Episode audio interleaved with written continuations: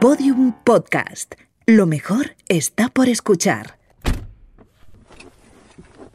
Buen día, señor Del Val. Hola, Bimba. Le noto estresado, señor Del Val. ¿Yo?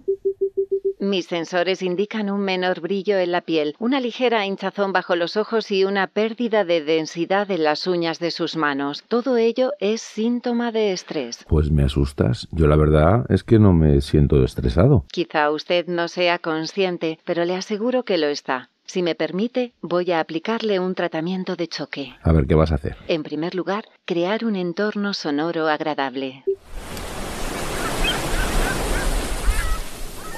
Mira, me gusta. Lo imaginaba. El sonido del mar suele relajar a los especímenes de la raza humana. Pues yo soy un espécimen típico, por lo que se ve. Bueno, sí, con sus particularidades, que no son pocas. ¿Exactamente a qué te refieres, Bimba? Nada malo, no se preocupe. ¿Le parece si emprendemos viaje y luego le cuento la segunda parte de mi terapia antiestrés? A mí todo lo que dices me parece bien.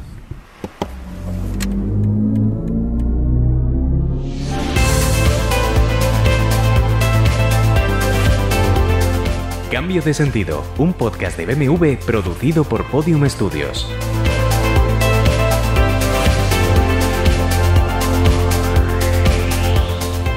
En esta entrega hemos preparado un viaje relajante y antiestrés. Navegaremos con el regatista Didac Costa, derribaremos el mito que asegura que el cambio climático no existe y para finalizar sabremos qué es la economía circular de la mano de Gonzalo San Juan, director de marketing de BMW.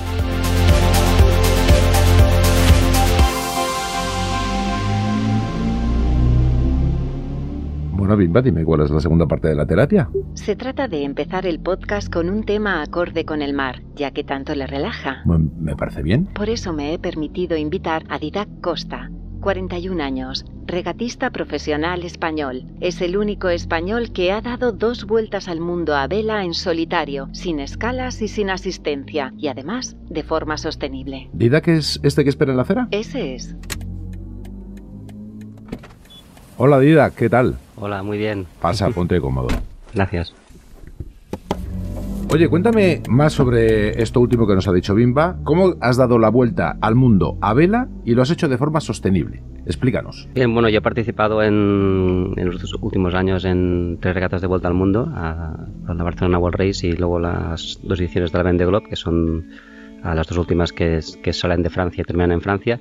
Y bueno, uno de los aspectos que tratamos de, de potenciar en este proyecto pues es tratar de, de, hacerlo de forma sostenible, ¿no? Esto es una competición, ¿no? Pero a pesar de esto, pues hay aspectos que podemos cuidar mucho en este sentido, ¿no? Y básicamente en lo que se refiere pues al barco, ¿no? Pues es en el tema de, de la energía, ¿no? En el barco que, que navegamos o, o, que navego, ¿no? Pues usamos una energía y esta energía pues cada vez en mi barco y prácticamente en todos, ¿no? Pues estamos tratando de que sea conseguida de forma sostenible, ¿no? Pues consiguiendo pues hacer una vuelta al mundo pues de esta forma, ¿no? Con lo cual a nivel simbólico, ¿no? Pues también es muy, es muy bonito. Me llama mucho la atención el nombre de tu velero. Discúlpame el inglés, ¿eh? porque no es, el mío no es del todo perfecto. One Planet, One Ocean. ¿Por qué este nombre? Sí, este nombre sale de la primera vuelta al mundo que hice, como he dicho, que fue en Barcelona, para la, la Barcelona World Race. Bueno, que el patrocinador del, del, proyecto, ¿no? Pues te dio el nombre a este, a este nombre que has dicho, ¿no? Que era, era el lema de la, de la UNESCO, ¿no? En, en su programa para la concienciación de, de, temas de sostenibilidad para el mar, ¿no? Y bueno, que se basaba en un congreso que se hizo en Barcelona, ¿no? Y entonces pues había, había varios proyectos que se hacían pues ligados a esta iniciativa, ¿no? Entonces, bueno, a raíz de, de este proyecto que fue muy bien, ¿no? Durante esa regata pues llevamos a cabo varios proyectos científicos de,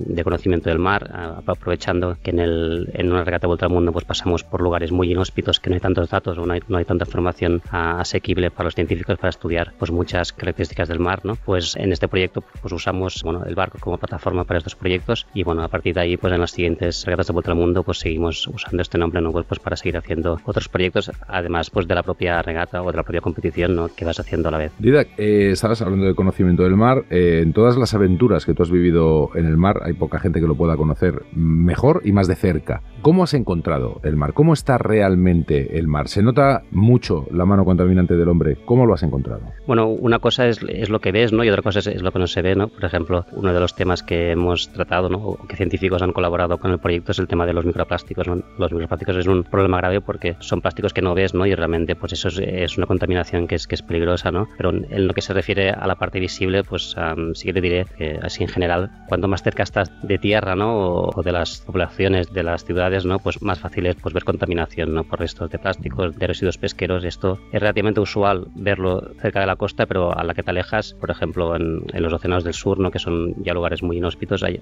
es difícil ver contaminación así visible, ¿no? Otra cosa es que no haya estos microplásticos que realmente no se ven y sí que se han encontrado por restos de estos microplásticos en, lugares muy lejanos también. Pero qué paraíso, ¿no? El, ver ese mar sin residuos. Es algo a lo que ya casi no, no estamos acostumbrados. Así en ese sentido te envidio. Mira, por conocerte un poquito mejor, claro, eres un regatista experimentado, pero tengo entendido que tú de profesión eres bombero. Sí. ¿Y cómo, cómo llegas? De repente, como bombero, llegas y empiezas a hacer esta locura tan maravillosa. Sí, sí, pues siempre he sido aficionado al mar, ¿no? A navegar, pues siempre lo, lo, que he podido, ¿no? Lo que pasa es que, bueno, también pues me tengo que ganar la vida, ¿no? Y bueno, pues la profesión de bombero pues también me gusta mucho, ¿no? Entonces, a medida que han surgido pues diferentes proyectos de, de vela, ¿no? Pues algunos sí que han sido profesionales, ¿no? O sea, que me he dedicado completamente a esto, entonces, pues cuando han terminado, pues he vuelto a bombero, ¿no? Entonces, un poco voy alternando, ¿no? Las, las dos cosas, ¿no? Y, en el futuro, pues mi plan también es el, es el mismo. Y hablando de, de, futuro, tengo entendido que vas a participar en la próxima Vuelta al Mundo, que es en 2024. ¿Cómo te preparas? ¿Cuánto tiempo necesitas de preparación y cómo lo haces para poder afrontar un reto de estas características? Bien, pues esto, como te he dicho antes, es una competición eh, deportiva, ¿no? Lo que pasa es que sí que tiene pues algunas características especiales, ¿no? Son una regata de vuelta al mundo, pues para que te hagas una idea, son alrededor de tres meses a 100 días, ¿no? Entonces hay una parte muy importante que es el conocimiento del barco, saberlo llevar bien, ¿no? A tener un conocimiento del medio donde te mueves, ¿no? En temas de meteorología hay muchos aspectos a tener en cuenta, ¿no? Y en el plano físico, pues también, ¿no?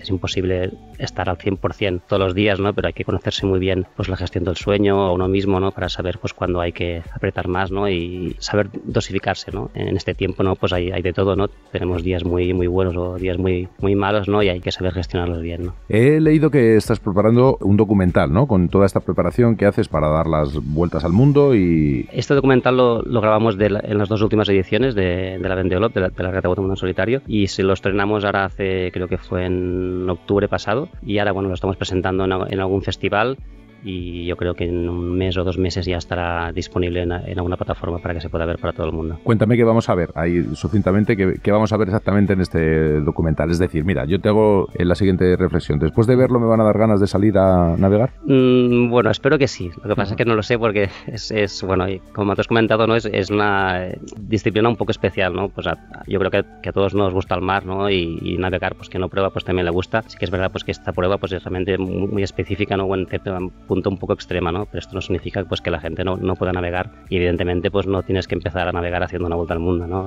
se, puede disfrutar de muchísimas maneras el mar y yo espero pues bueno que la gente que lo pueda ver pues tenga ganas de salir, ¿no? El, documental yo creo que hay dos partes que se pueden definir muy bien, ¿no? Es, es una parte que es la preparación del proyecto que realmente pues fue muy complicado por temas de pandemia, de de preparación del barco que, realmente pues fue muy justo de tiempo. Y luego hay, hay otra parte pues que es la, la, propia navegación no pues que intentamos o, intento pues que se pueda ver un poco cómo es el día a día de, de, una regata así no y hablando del día a día a mí me llama mucho la atención tengo curiosidad sobre todo por la noche. Cuando estás en un velero solo dando la vuelta al mundo cómo duermes cuántas horas duermes seguidas de, repente te pasas y te duermes no, no podrás estar ocho horas durmiendo no o cuántas horas son las máximas que duermes sí es, es importante la, la gestión del sueño no porque bueno es una competición y no paramos no si, si paras pues te adelantan, ¿no? Entonces eh, intentamos pues hacer periodos muy cortos de sueño ya estamos más o menos entrenados a eso, ¿no? Y tenemos pues diferentes alarmas que nos pueden despertar si las condiciones cambian, ¿no? Y bueno, pues podemos hacer periodos alrededor de 20 minutos, media hora, 40 minutos, dependiendo de las condiciones y entonces estos periodos los vamos acumulando, pues no sé, depende del día, pues pueden ser 4, 5, 6 horas ah, y, vamos pues haciendo así pues durante toda la competición. Menos mal que hay gente como tú, porque si tuviera yo que hacerlo, a mí es que me da un miedo, tanto la noche en un barco, me Sí, de noche es, es, impresionante navegar también, ¿eh? porque piensa que no ves nada, ¿no? Y, son barcos que, hacen mucho ruido y, y acostumbran a ir rápido, ¿no? O sea, es, una sensación bastante, bastante intensa, pero, pero bueno. Bueno, yo si me decido, si me decido, me voy contigo, ¿vale? Tú lo llevas todo. Oye, pues muchísimas gracias, Didac. Ha sido muy interesante conversar contigo y muchísima suerte en tus próximos proyectos, tanto en el mar como en tu profesión de bombero. Así que gracias. Un placer igualmente. Muchas gracias, Didac. Señor Del Val, ¿cómo van sus niveles de estrés? Yo me veo bien. Por lo que respecta al brillo de su piel, diría que ha mejorado, pero sigue siendo insuficiente para mis estándares de bienestar humano. No sabía que tenías de eso, estándares. De bienestar humano, repito. Pues no sabía. Yo tampoco. Acabo de descubrirlos tras una pila de información. Los ocultaban las informaciones que usted me aporta sobre aves gallináceas, miel, edulcorantes varios y otros asuntos banales. En cualquier caso, me he permitido sintetizar una bebida relajante cuyo principal ingrediente es el cava. Hombre, el alcohol relaja, pero lo primero, voy conduciendo y no puedo beber. Y luego, hombre, acabar con el estrés a base de alcohol. No, señor Del Val. Cava con K y V. Es una planta nativa del Pacífico Sur cuyas raíces tienen propiedades sedantes, anestésicas y euforizantes. Pruébela. El aguantera tiene una botella. Con cuidado. ¿Es esto? A ver. Oye, sabe a menta, me gusta. Me alegro. Bueno, Bimba, ¿y ahora dónde me llevas? ¿Bimba? ¿Bimba, estás ahí? Disculpe, señor Del Val. Estaba evaluando el alto número de fake news que circulan sobre el clima por las redes sociales. ¿Y hay tantas? Tantas que me he quedado muda. Bueno, y nosotros podemos hacer algo al respecto. Efectivamente, para eso tenemos nuestra sección Derribando mitos. Bueno, ¿y qué mito vamos a derribar hoy? Este le sonará mucho. Está a la orden del día. Venga, pues adelante. El cambio climático no existe. Pero a estas alturas estamos todavía con eso. Es triste, la verdad, pero tengo a la persona idónea para tumbar este mito. Su nombre es Mar Gómez. Es doctora en ciencias físicas y meteoróloga, pero seguro que la recuerda porque ha sido presentadora del tiempo en Telecinco y Telemadrid. Ahora es responsable del área de meteorología en la web eltiempo.es. Conectando con ella. Hola Mar, ¿cómo estás? Hola, ¿qué tal? Es- Muy bien. Bueno, lo primero, porque dejaste la tele? Bueno, pues porque surgieron nuevas oportunidades, pero a mí la televisión y la radio me encantan, así que, bueno, pues si alguien me escucha ya sabe, estoy dispuesta. Pues mira, vamos a ver, empezamos por lo primero, lo del cambio climático. Vamos ya a despejar definitivamente la duda. Evidentemente el cambio climático existe. Sí, existe y es verdad que, bueno, en los últimos años yo creo que cada vez somos más conscientes de que existe precisamente porque estamos sintiendo los efectos en nuestras propias carnes. Vamos, yo creo que todos hemos visto que en los últimos años los fenómenos se han ido incrementando y ahí tenemos las pruebas, los datos, los números hablan y, bueno, pues el que no lo quiera ver, pues realmente es que está un poco ciego, sí. Me hablas de los últimos años se ha incrementado, pero ¿desde cuándo sabemos, tenemos conciencia real de que el cambio climático existe? Bueno, realmente sabemos que este calentamiento global empezó a partir de la revolución industrial, cuando empezamos a emitir altas cantidades de, de combustibles fósiles y gases de efecto invernadero y poco a poco en los últimos años, especialmente en la década de los 90, empezamos a hacer informes científicos y, y a documentar. ¿Y cuáles son los indicadores más evidentes de la existencia del cambio climático? Pues el aumento de temperatura es indudablemente Sí. eh, el más claro, pero claro, ese aumento de temperatura pues tiene otros efectos, el aumento del nivel del mar, cambios en los patrones meteorológicos. Muchas veces vemos extremos como olas de frío y pensamos que no está vinculado con el calentamiento global y sí puede estarlo. Episodios de calima, eh, olas de calor más intensas, sequías, incendios, inundaciones, en fin. Yo cada vez que hablo de esto me pongo como un poco nervioso, ¿no? Porque siempre digo, ¿y qué nos espera? ¿Qué nos espera? Bueno, la verdad es que el futuro no es demasiado esperanzador y la pena es que llevamos advirtiendo esto los científicos durante décadas, ¿no? Y al final hasta que no nos vemos con el agua al cuello es como que no reaccionamos. La tendencia es que aunque ahora mismo paráramos todas las emisiones, la temperatura va a seguir aumentando. ¿Y eso qué quiere decir? Pues olas de calor más largas, más severas, más intensas, especialmente en España, que es un país muy vulnerable al cambio climático, sequías muy acentuadas, inundaciones, o sea, va a llover mal, es decir, ese agua no se va a poder recolectar de la forma que nos gustaría, y eventos meteorológicos extremos, huracanes más devastadores, bueno, tormentas más Pero severas. déjame que te interrumpa un momento. Acabas de decir que aunque paremos las emisiones, el calentamiento va a continuar. Qué desolación, ¿no? Entonces, ¿qué, ¿podemos hacer algo? ¿No podemos hacer nada? Sí. Algo se podrá hacer, A ¿no? ver, a mí nunca me gusta tampoco transmitir un mensaje demasiado devastador. Es decir, debemos parar esas emisiones porque debemos hacerlo. Lo que pasa es que hay un punto de no retorno, por así decirlo, porque los gases tienen un tiempo de residencia al final en la atmósfera y es como un basurero. Al final se tiene que degradar. Entonces, debemos parar esas emisiones para que dentro de 30, 40 años la situación se pueda estabilizar poco a poco. Eso quiere decir que tenemos que ir haciendo algo y teníamos que haberlo hecho hace mucho tiempo. Claro, porque siempre el cambio climático a ti te queda la idea de que bueno, esto va a ser una cosa de nuestros nietos, nuestros bisnietos, pero efectivamente no es así, o sea, ya lo estamos padeciendo ya. Sí, es una pena porque pensamos, bueno, las siguientes generaciones se van a ocupar de este problema, vamos a dejárselo a ellos y realmente no tenemos que hacer así. Nosotros debemos tomar esas decisiones para que ellos puedan encontrarse en un mundo mejor y también cambiar, al final tenemos que cambiar el modelo de vida eh, al que estamos acostumbrados y es algo muy difícil en esta sociedad en la que vivimos. Y quienes tenemos que cambiar somos los responsables, porque evidentemente el único responsable de este cambio climático es el hombre. ¿O hay más agentes? No, en esto no hay ninguna duda. Es verdad que el planeta ha pasado por muchos cambios climáticos a lo largo de la historia, que es un argumento que se utiliza mucho precisamente para decir que el cambio climático no existe, que es el planeta ha vivido muchas épocas de calentamiento, de glaciaciones, pero todas se han producido a lo largo de un periodo de tiempo muy grande. Ahora hablamos de pocos siglos y de una especie que ha tenido eh, una influencia muy alta, que es la nuestra. Entonces, eso es irrefutable.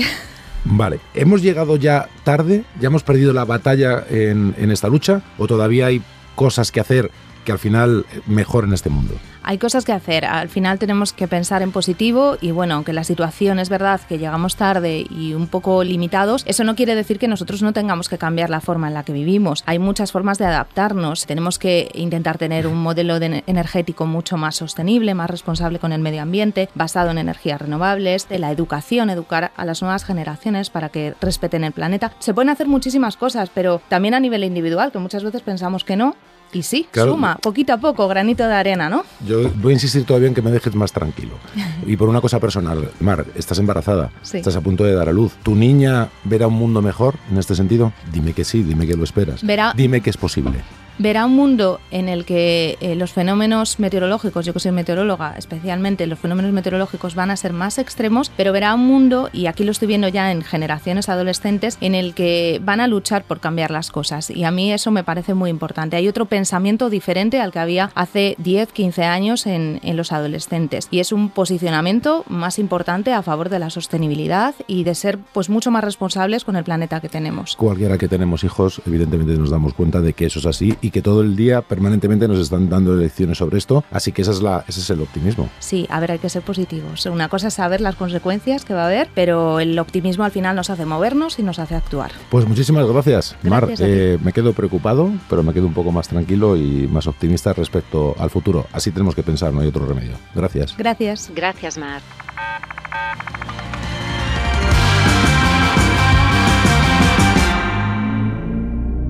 Señor Del Val, veo que conocer el estado del planeta ante el cambio climático le ha puesto tenso. Si lo desea, puedo ofrecerle miel. Mira, a lo mejor nos vamos a ir a un contenedor y vamos a tirar la bebida de cava, que por cierto me ha encantado. ¿eh? Me alegro, pero no se preocupe, el envase es reutilizable. Mira, pues mejor. De todas formas, tengo una batería de un portátil que quiero tirar. Querrá decir que la va a reciclar. Mm, lleva razón, eso. Es que no es lo mismo tirar que reciclar. Estoy totalmente de acuerdo. Hay que reciclar, no desechar. Buscando puntos limpios cercanos. Punto limpio encontrado. Bien. Veo que es usted un hombre comprometido con la economía circular. Bueno, supongo. Eso de la economía circular lo oigo yo mucho últimamente, aunque me gustaría saber bastante más de lo que sé. En ese caso, permítame. Dentro reportaje. 33.143 millones de toneladas de CO2. Esa fue la espeluznante cifra que alcanzaron en 2018 estas emisiones de efecto invernadero. Por eso es tan urgente que el mundo adopte el concepto de economía circular. ¿Pero en qué consiste exactamente?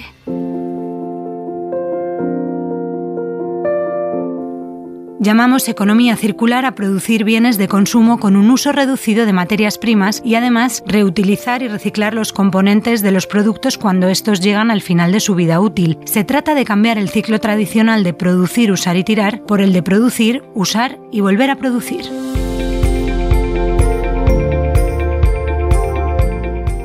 Aunque el término se empezó a barajar en torno a los años 80 del siglo XX, el concepto es muy antiguo. En el Paleolítico, por ejemplo, se reutilizaban las hachas para fabricar herramientas más pequeñas. Después, en el Neolítico, con la invención de la cerámica, se refundían las piezas rotas o con taras, y en la Edad de Bronce se hacía lo mismo con las piezas de dicho metal. En los 80 y 90 del siglo XX, nuestras sociedades tomaron conciencia ecológica y se empezaron a desarrollar sistemas de reciclado, pero no fue hasta entrado el siglo XXI cuando uno de los países más contaminantes del mundo, China, dio un paso adelante y aprobó en 2006 que la circularidad formara parte del undécimo plan quinquenal. Más tarde, en 2009, China volvió a ser pionera al aprobar la Ley de Promoción de la Economía Circular. Los pasos de China fueron seguidos por muchos otros países y en 2015 la Comisión Europea presentó el Plan de Acción para una Economía Circular. Dos años después, el Parlamento Europeo aprobó el informe Una vida útil más larga para los productos, ventajas para los consumidores y las empresas. La Unión Europea es una de las regiones del mundo líder en sus proyectos de economía circular. Sus esfuerzos en ese sentido han seguido adelante y a finales de 2019 la Comisión lanzó el Pacto Verde Europeo, que persigue conseguir la neutralidad climática para 2050. De esa neutralidad y de la adopción generalizada de la circularidad depende nuestro futuro en el planeta. Señor Del Val, hemos llegado al punto limpio. Puede depositar la batería usada para su reciclaje en el contenedor. Solo tiene que bajar la ventanilla y arrojarla al buzón. Uy, qué bien, qué eficiente. Así soy yo. También me he permitido citar aquí mismo a alguien que nos puede hablar un poco más de la circularidad.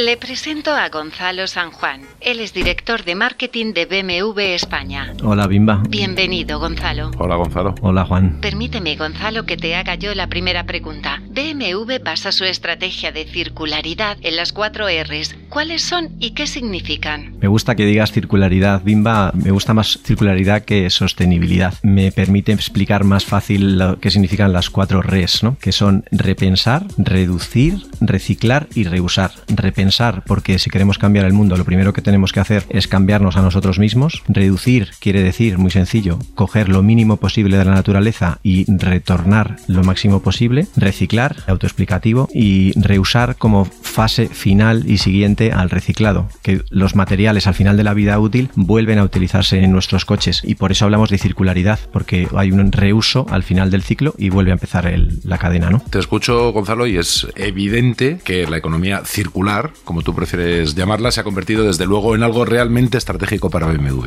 Eso es, sí, sí, sí. Cada empresa y cada individuo debe actuar en su ámbito para de verdad tener un impacto en cuanto a sostenibilidad. En nuestro caso es claro, ¿no? Es la fabricación de, de coches, que es a lo que nos dedicamos, pero no puede ser solamente que mm, fabriquemos coches eléctricos o que tengamos muchos coches eléctricos en el mercado. Tenemos que actuar en toda la cadena de producción. El grupo BMW trabaja desde la extracción de materiales hasta la fase de uso del coche, con los modelos eléctricos, claro, hasta el reciclado. ¿De, de qué sirve tener muchos modelos eléctricos en el mercado si luego tu proveedor Claro. no, no obtiene su energía de fuentes renovables o no hay una vida después para las baterías de los coches que contaminan mucho? Claro, es un plan evidentemente global el que tiene toda la marca. ¿Cuáles son los compromisos de BMW con la circularidad? Hay unos objetivos muy claros para 2050 que es eh, a largo plazo, que es emisiones o impacto neutro, neutral, pero hasta 2050 hay un camino que recorrer. Entonces, en 2030 hay unos compromisos de vender la mitad de nuestras ventas que sean eléctricas, de tener 10 millones de electrificados en el mundo y de durante esta década de los años 20 hasta el año 30 es cuando se van a producir la mayoría de esos cambios para llegar a ese largo plazo del, del 2050. Vamos a trabajar en toda la cadena, como decía, y eso significa que vamos a reducir un 80% las emisiones de CO2 en la producción, pero también un 20% en la cadena de suministro. O sea, tú no puedes ser proveedor del grupo BMW si no tienes unas emisiones de CO2 límite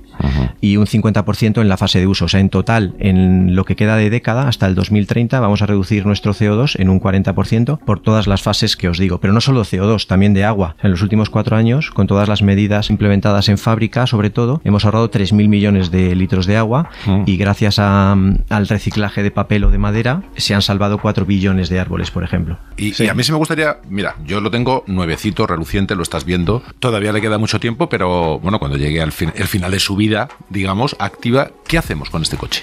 Bueno, pues el grupo BMW tiene repartidos en 30 países de Europa 2.800 centros de recogida y también nuestra red de concesionarios puede hacerse cargo de ellos, claro, de manera que todas las piezas del coche se desensamblan en estos centros y viajan de nuevo a las fábricas para ser reutilizadas. Por ejemplo, en concreto en este iX, el 25% del acero y el 25% de sus plásticos y el 50% del aluminio del coche volverán a ser otro BMW en el futuro. Y sí me gustaría preguntarte, con esto de ser circular, si verdaderamente se ha convertido en una estrategia de BMW para competir con otras marcas. No, totalmente, es nuestra visión. Para poneros un ejemplo muy claro, está es la primera marca que hace esto, estamos en la memoria de accionistas anual, al mismo nivel que el resultado financiero está el resultado o el compromiso con el CO2. Tiene que ser fácilmente contrastable. Pero hay más cosas, por ejemplo, las tapicerías son siempre de lana natural. Sí, efectivamente, no se utiliza sintético para eliminar químicos y eliminar el, el uso de, de agua. Y, por ejemplo, las alfombrillas de nuestros coches provienen de las redes de pesca cuando ya no tienen utilidad para pescar. No solamente el plástico que se recoge en las redes se utiliza para los salpicaderos, por ejemplo el de Bimba, 60 kilos de plástico recogidos de mar por coche, sino que además la red cuando acaba su vida, pues es una alfombrilla del coche. Claro, es que esto me parece fascinante porque claro, en este compromiso de, de BMW, claro, es todo el proceso. Incluso, además, tengo entendido que BMW es copropietaria de empresas de extracción de los materiales, ¿no? ¿Cómo es esto? Sí, para asegurarnos de que de verdad se respeta el medio ambiente y también los derechos humanos, que es importante decirlo, BMW es copropietaria de varias empresas que extraen el material, como por ejemplo el litio, y ese material después se le vende al proveedor que nos fabrica las baterías. De manera que aseguramos que el proceso es limpio y es ecológico. Entonces, en Marruecos, en Australia y en Chile principalmente tenemos extracción de materiales, eh, colaborando con otras empresas de las que, como digo, BMW es copropietario, como decías. Y por ejemplo, tenemos una planta de en Dubai solar que ya procesa el 50% del aluminio que eh, utilizan nuestras fábricas, con energía solar 100% verde. Y todas nuestras fábricas, desde el año 2013 que llegó el i3, que fuimos pioneros en la electrificación, y la fábrica que lo hacía y lo hace, Leipzig, fue la primera fábrica que era 100% verde con energía eólica. Menos de 10 años después, todas nuestras fábricas, todas, sin excepción, son 100% renovables. Claro, da muchísima seguridad porque, claro, cuando compras cualquier cosa, tampoco sabes muy bien el origen, de dónde vendrá esto, ¿no? Esa implicación de la marca en todo el proceso, desde el principio, casi desde la extracción hasta el final que nos montamos en el coche, lo que nos da fundamentalmente es seguridad y creo que también es importante, tenemos la conciencia tranquila. Sí, yo creo que hay que trabajar la, la veracidad también y que sea fácilmente contrastable. Hemos sido primeros en el índice Dow Jones de sostenibilidad en, en movilidad durante muchos años y eso pues eh, nos enorgullece y trabaja en esa línea que os digo de, de, transparencia, pero hay otros medidores que hablan de transparencia y de verificación externa, como es la certificación FSC para la madera y el caucho que utilizamos, ¿no? O sea que no lo decimos nosotros, tiene que ser fácilmente auditable. Es un global, pues muchísimas gracias Gonzalo, nos has aclarado un montón de cosas y, y yo me quedo con esa idea de que en este BMW que vamos, incluida tú, Bimba, dentro de un tiempo, no sabemos cuánto, más de la mitad de ti va a estar en otro coche. Gracias, Gonzalo. Gracias. Gracias, Gonzalo. Ya notaba yo cierta atracción hacia los peces. ¿Qué tal va, señor Del Val? ¿Se encuentra más relajado que cuando empezamos el viaje? Pues sí, mira, bastante mejor. Tus tratamientos han dado resultado. Me he dejado lo mejor para el final. Aparque aquí mismo. Tiene hueco suficiente. Ya está. ¿Y ahora qué? Déjese llevar. ¿Y esto? No se lo había comentado aún, pero todos los BMW iX poseen un sofisticado sistema en el interior de los asientos que no solo le permite ajustarlo a su espalda de la forma más ergonómica, sino que también puede ser programado para proporcionarle un agradable masaje. ¡Ostras, es verdad! Es maravilloso. Espero que le guste. Y ahora vamos a completar la experiencia oscureciendo el techo solar y transportándolo a una isla muy remota.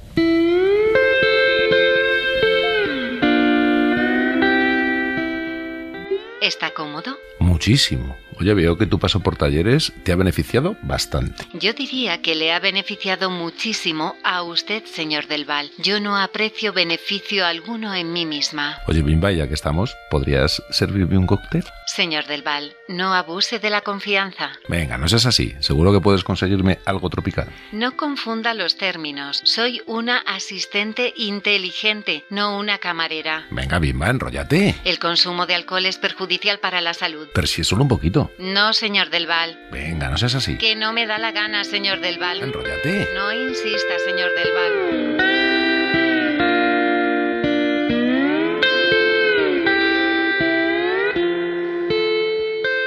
Cambio de sentido, un podcast de BMW producido por Podium Studios.